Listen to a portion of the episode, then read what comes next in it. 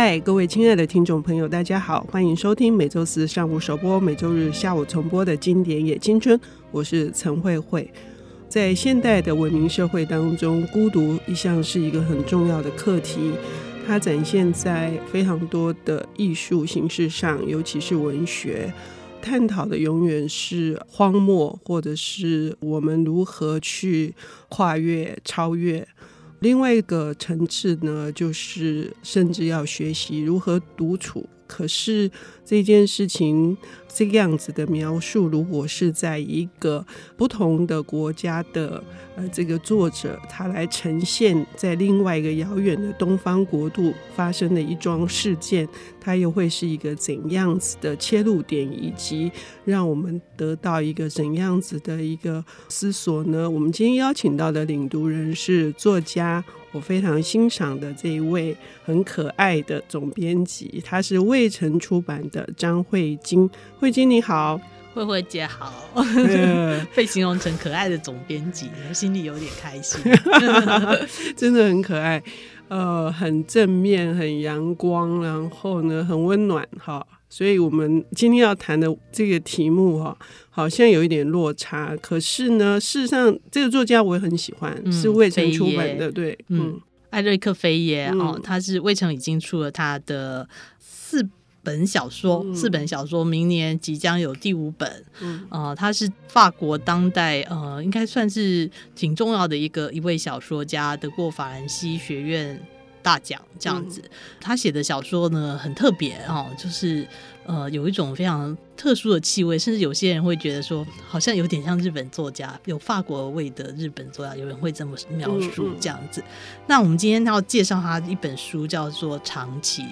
呃，这本书是他在二零零八年的时候曾经在日本待过一段时间。等到他从日本回到法国的呃不久，他就看到了一个关跟日本有关的新闻。这个新闻说，有一个住在福冈的单身男子，单身中年男子，他独居啊。可是有一天，他却发现，呃，在他家里竟然藏着另外一个人，有一位中年女性，不知道怎么样的就进入到他的家里。躲藏在里面。那这位女性其实是一个无家可归的人，homeless 这样子。她因为失业，哈，没有地方住，那就在很巧合的情况之下进入他家，就躲藏在他家。每天只在这个中年男子去上班的时候，或是外出的时候，这位女性才出来活动，那偷吃一点很少的东西。这样子的情况竟然也维持了一段时间，直到这个男子发现家里有住了一个人，然后报警。然后这个事情才有告一个完结，所以这个新闻看起来当然就是非常的匪夷所思啊、呃！竟然可以有一个人在你不知道的情况下，在你家住了一段时间，然后你都没有察觉哦。那飞耶也对这个被这个新闻感到非常的震撼，于是他就决定要再写再写这个故事。那他为了写这个故事，还再去日本住了一段时间，然后最后写成这个。长崎这个故事啊，也是他得到这个法兰西学院大奖的一部作品。嗯，那他等于是刚才那个新闻只有刚才我们讲的这样短短的一些内容，嗯、当然对这男女主角都没有太多的琢磨。嗯、那飞耶整个就是想象这两位呃角色的内在世界，还有他们的人生历史，就写成了这部小说。嗯嗯。这是非常奇妙的一个缘分哈！想想看，就是一个法国作家，他居住的是欧式的公寓哈，那根本是那个地板会是咯吱的、呃、乱响的，然后开门可能也是乒乒乓乓的。但是呢，如何去去想象并且填补不只是他们的人生，而是说这个藏匿的一段时间，将近一年的这个女子哈，她怎么在一个呃日式的空间里面？呃，我觉得一开始在读这本书的时候，那个语语境非常的短促哈，就是短句很多，然后很多的声音，比如说是蝉鸣啊、乌鸦叫啊，然后又是盛夏，有车水马龙，就是。我觉得飞耶很厉害，就是他先把这个孤独的男子在这个房子里面，他的那个情境却是用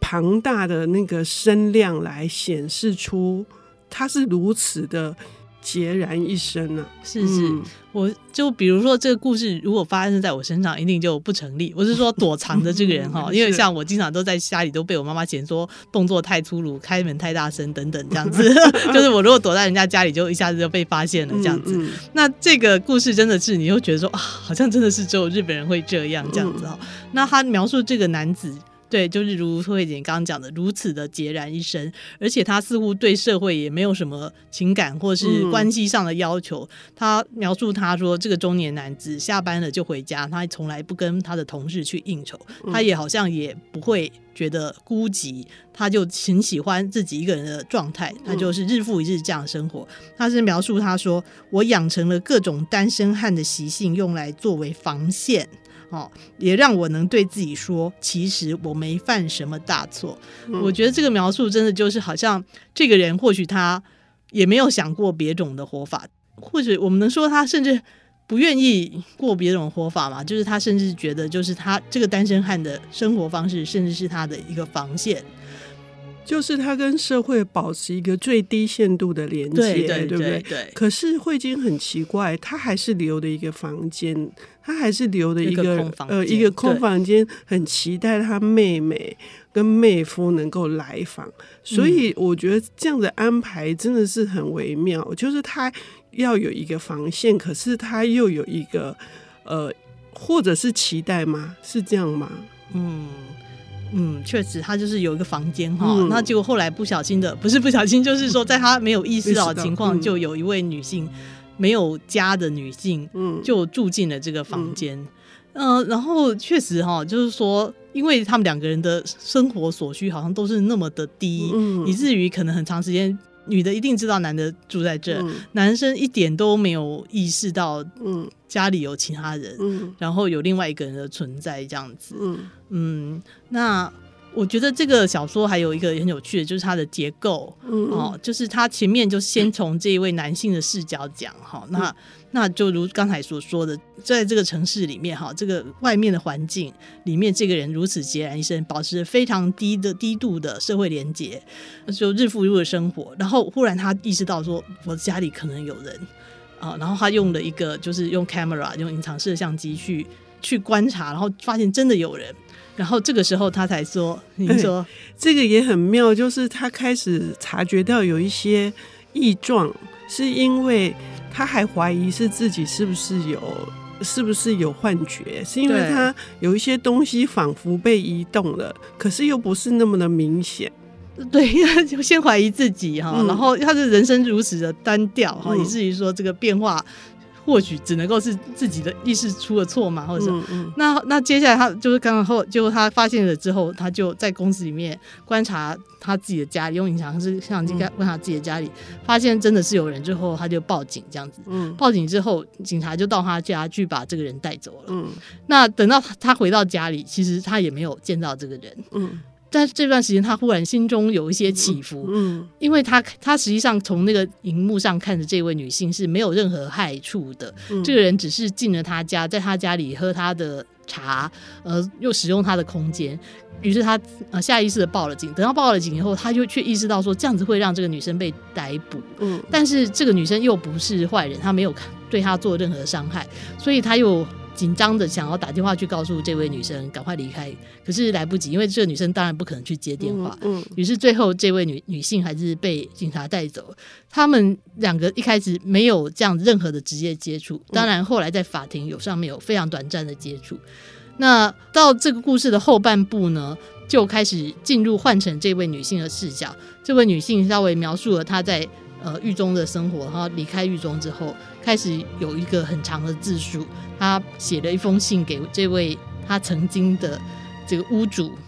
解释他自己是一个什么人，所以到这里故事忽然翻转了。这个故事其实是很像，就是一张一只蝴蝶的两个边的翅膀，嗯、是对称的啊。前面你只看到男性的那一边，后面你看到女性的这一边。可是这两个人其实是曾经在同一个空间里面生存过的，可是他们互不相识啊。就是这个故事的孤独感，就是到这种地步。嗯，你们分享一个空间，可是你们。完全不认识彼此，其实他们彼此都也不怀着恶意，甚至是相当的怀着善意，可是并没有任何机会呢，再更靠近彼此一点这样子。嗯嗯，嗯，我们听慧晶说到现在，我们甚至可以感受到这种悬疑性有读侦探小说的这个趣味。可是这种悬疑性其实也会让我们产生一些淡淡的哀伤。那么这个蝴蝶的另外一个翅膀呢，是长什么样子？飞耶如何来表现？我们休息一下，等一下回来。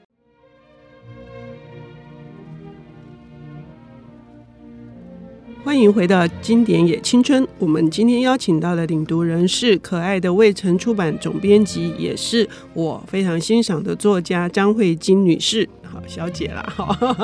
慧晶你好。我们今天谈的是那个呃，飞爷，对，这是法国的作家，然后他写的一个日本的社会真实事件，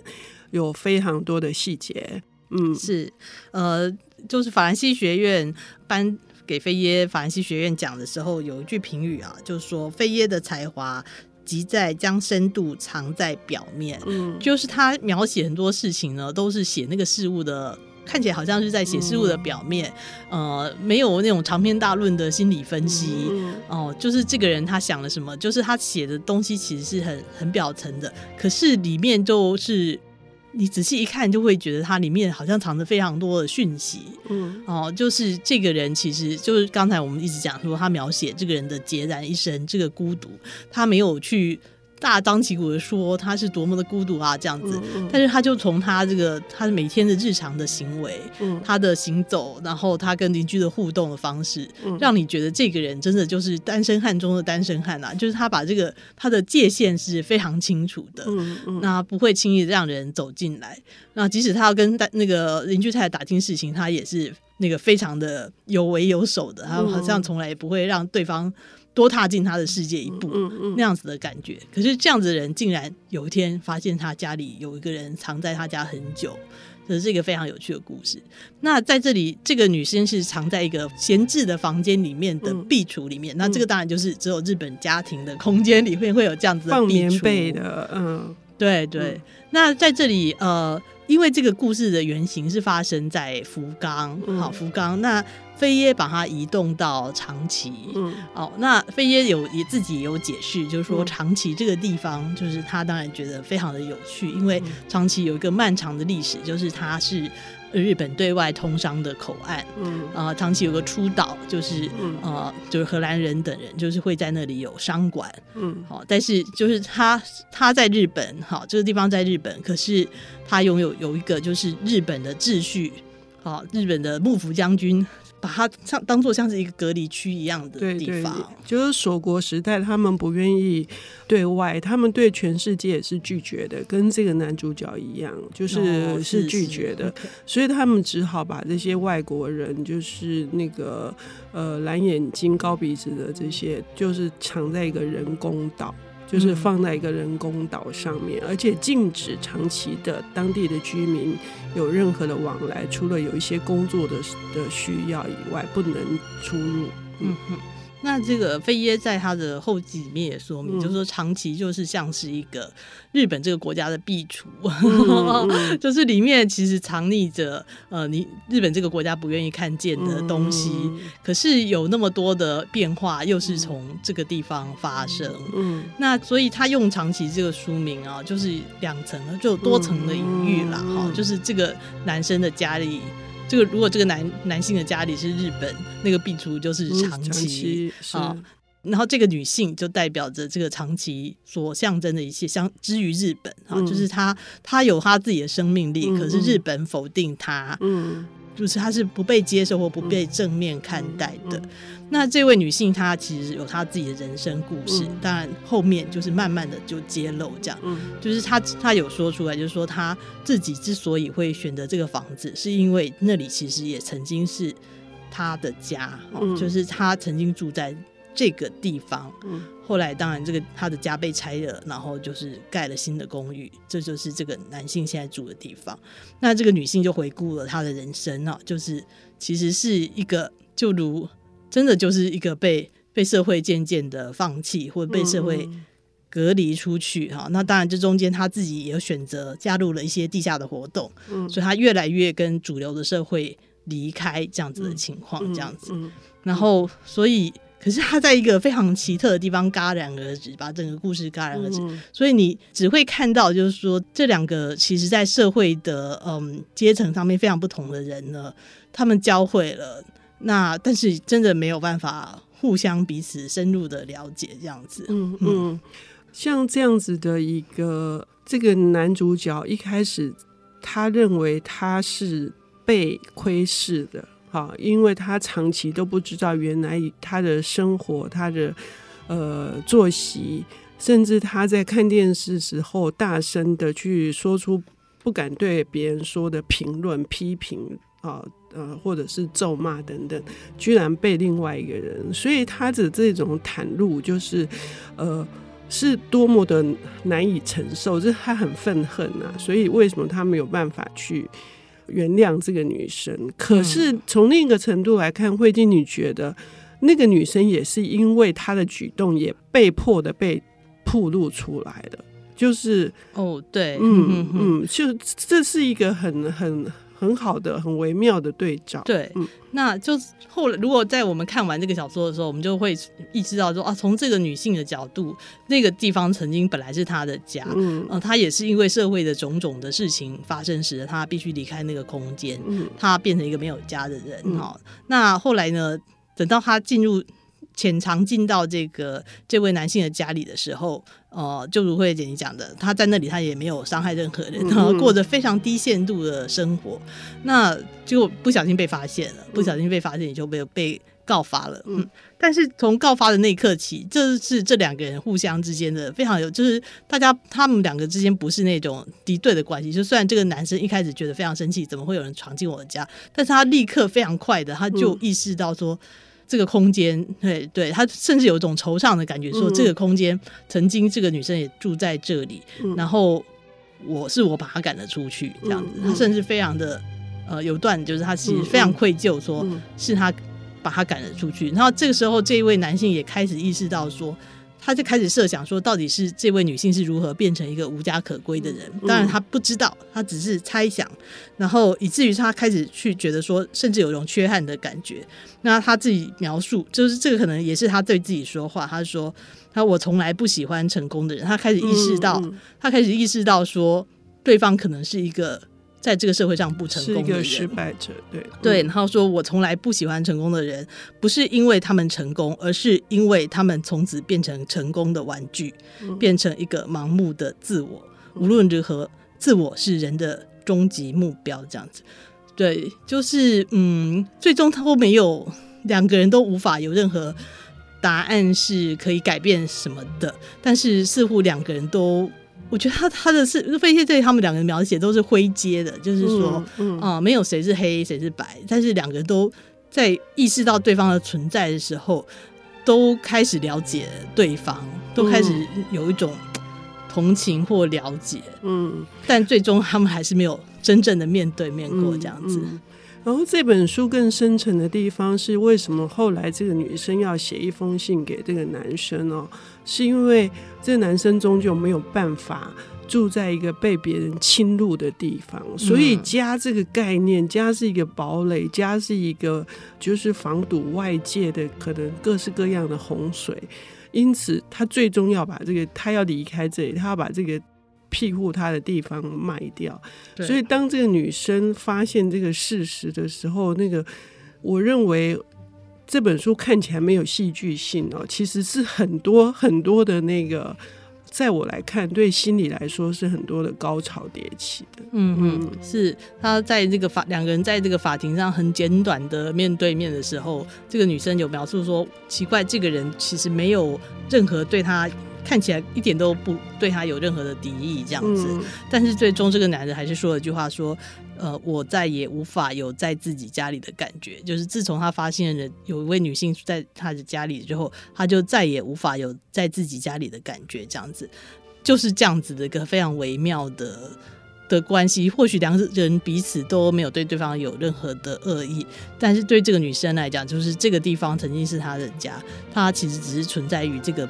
不能够让他存在的空间，但是对这个男生已经造成他无法有他家的感觉的这样子一个感受，这样子。嗯嗯。那费耶其实经常会说，这个在我们这个现代的社会，